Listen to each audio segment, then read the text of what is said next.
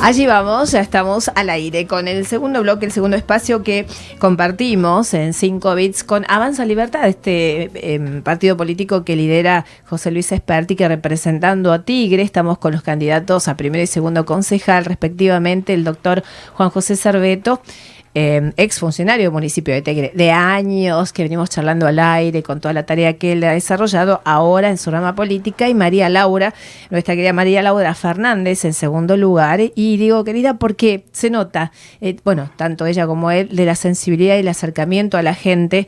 Y recién charlábamos, ¿no? De las inquietudes que tiene la, juventud, que básicamente hoy el tema es apuntándolos a ellos, aquellos que puedan abrirse un camino laboral, eh, de estudio y no irse del país y las familias no estén tristes porque justamente se van a abrir camino fuera de nuestro territorio. Y yo les preguntaba a los dos el tema de las propuestas. Cuando ellos se iban acercando, ustedes, bueno, tal cosa, nosotros ponemos, o sea, todo esto tiene que ver con la posibilidad que tenemos en noviembre de elegirlos. Es clarísimo. Entonces, ¿qué es lo que ustedes ofrecen?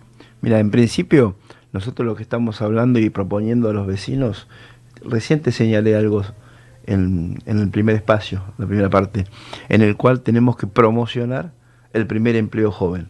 Porque, como dijimos recién, para que ellos puedan tener sus primeras armas, sus primeras experiencias.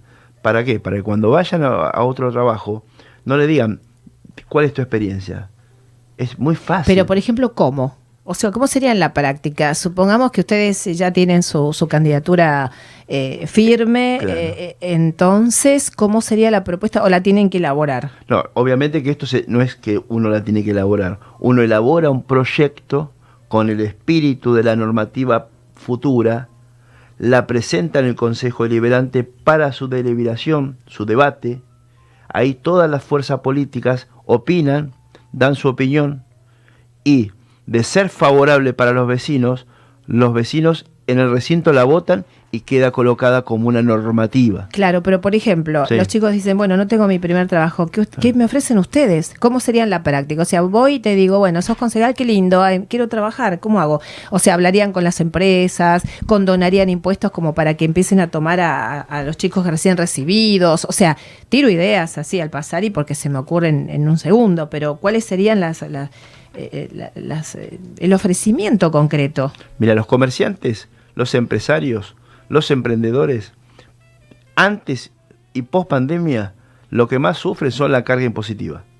Vos misma, cuando vas a comprar un producto, cuando vas a pagar un servicio, vos tenés entre un 40 y un 60% que es plenamente impuesto, es una carga impositiva.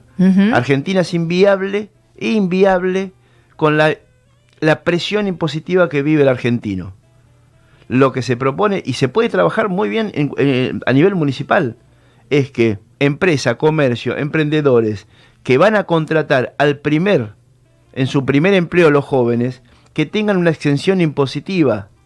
¿Para qué? Para que se vea favorecido el empreso, la comercio, el comercio o como dijimos recién las pymes o empresas de Tigre.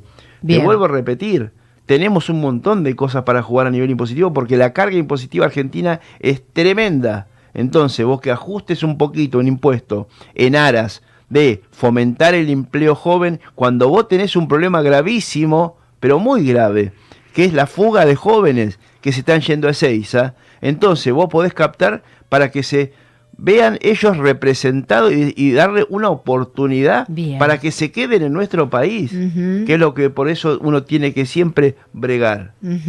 A nivel educativo, eh, ¿cómo ves eh, eh, ese segmento? ¿Están conformes? O sea, es como que plantean más, más este, cosas, plantean cosas nuevas. Mira, Sara, lo que también estamos proponiendo es de que se realice un corredor seguro Nordelta Bancalari, donde los papás o mamás puedan estar seguros que los chicos puedan circular por ese corredor eh, en condiciones sanas, eh, seguras, seguras también, y que puedan estar tranquilos, que puedan, pueden circular bajo condiciones de, seguridad. Con vigilancia, ¿cómo sería eso? Sí, lo importante de esto es que tenemos que crear un corredor seguro fundado o fundamentado en los lugares donde los chicos se reúnen.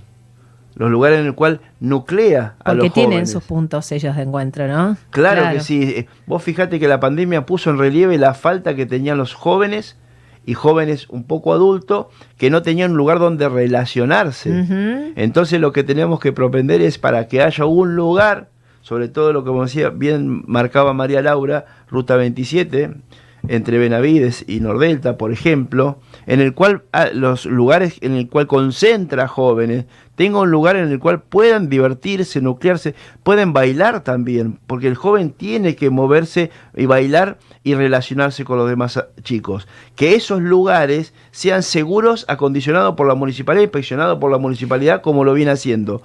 Además, sí. perdón, que esta es la parte también importante, que además ese joven que sale desde ese lugar y va a sus hogares, vuelva seguro a su casa, que no tenga que, recorrer grandes distancias, por ejemplo, el chico que quiera bailar, ¿a dónde va? A Don Torcuato, Capital, eh, San Isidro, Vicente López. ¿Por qué se tienen que mover tantas distancias? Que en esos recorridos muchas veces tenemos complicaciones de siniestros viales. No voy a dar el último ejemplo que hace 3, 4 meses en el cual se mataron dos jóvenes. El- Si el padre está durmiendo en su casa Mm. y su hijo va a un lugar seguro y vuelve por un corredor seguro de pocos kilómetros, donde los agentes de tránsito y la policía lo tiene controlado, entonces el padre de noche, cuando el chico se va, duerme toda la noche. Que uno que has- yo que mis hijos tienen 21 y 22 años, Sí. en su época de baile y de adolescencia, las noches son difíciles. Hasta que no vuelven, uno no termina de dormir. Y otro tema que me parece que hay que controlar también es el tema de drogas. O sea, creo que hay... Droga y alcohol. Y alcohol, exactamente. Me parece que eh, para una juventud sana, ya que vamos a hablar de trabajo, de educación y de retenerlos también, que no tomes por esas vías y que se sientan también contenidos, no porque sí, bueno, hacen su vida y los padres los mm, por ahí pierden las riendas y me parece que ya que apuntamos a la juventud sería como un todo, ¿no? Sí, pero lo, lo que veníamos hablando, el corredor seguro se sustenta, se basa justamente en eso. Claro, controlar. El la vuelta en el recorrido, que el chico pueda llegar a su casa sano. Entonces el, el chico llega sano y el papá duerme la- en la noche. Es el combo perfecto. Claro. Pero lo más importante de esto, que lo que vamos viendo nosotros, es que los chicos están decidiendo no solamente irse también, sino que quieren sumarse a un proyecto porque ellos quieren también cambiar la cosa. Participar. Por eso aparece una figura como Milei, que vos decís a lo mejor, ay, Milei es de esta manera, José Luis Esper, porque ellos ven representado la libertad. Y escuchan a los jóvenes, Claro, exacto. Claro, Sí. y los escuchan, los pero acompañan. Eso es tal cual, lo que dice María Laura. ¿eh? Los, escucha, los escucha, les dan el tiempo y el protagonismo. ¿Sabes lo importante, Sara, que es? Eh, contame qué te parece, qué propones, qué cambiarías, cómo Y hay muchos sienten- jóvenes que tienen muy buenas ideas. Yo he, he visto a veces, eh, no sé, participación en televisión, en distintos programas, que tienen una locución, una seguridad. Es como si tuvieran más edad de la que tienen. Y realmente tienen inclusive la apertura posible de un camino político en ese caso, ¿no? Y esos deben ser los que por ahí les despierta la inquietud y querer entrar en todo este ámbito. Mira, me abriste la puerta para que justamente te diga justamente eso.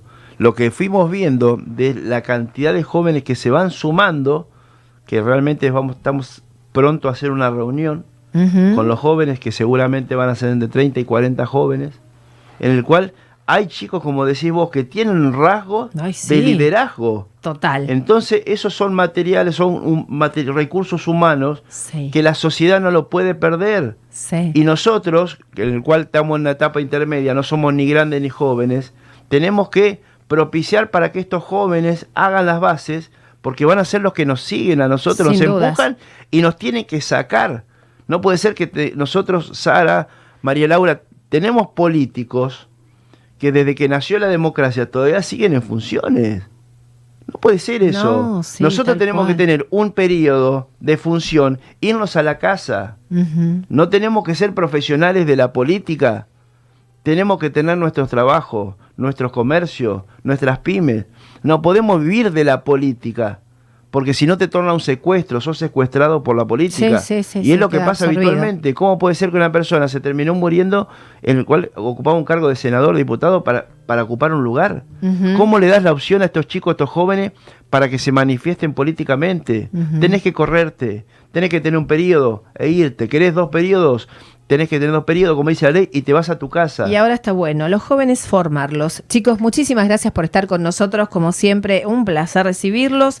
Los esperamos el miércoles próximo. Este espacio de Avanza Libertad es de ustedes y ustedes son los protagonistas acá en, Tigre y los referentes. O sea que la gente ya los tiene, los va conociendo dentro de las recorridas que ustedes hacen, por radio, por televisión, ya tienen las imágenes. Así que esto de abrir las posibilidades, las propuestas y en todos los ámbitos, hoy en el sector de la juventud me parece muy saludable porque necesitamos que nos informen, que nos, eh, digamos, instruyan cómo seguir el camino para las elecciones que en noviembre se van a hacer y bueno, les deseamos lo mejor porque las ideas que tienen son muy buenas y me parece que la condición humana es muy importante para acercarse a la gente y dar soluciones para lo cotidiano, que es tan importante para la vida misma. Así que gracias, Juanjo, por estar, María Laura. Muchas gracias, Sara. Y... antes de cerrar, te digo algo que estamos lanzando este fin de semana, que es lo más importante, producto de esta unión de jóvenes que quieren participar activamente en política. Armando? Un encuentro en el cual va a consistir el lanzamiento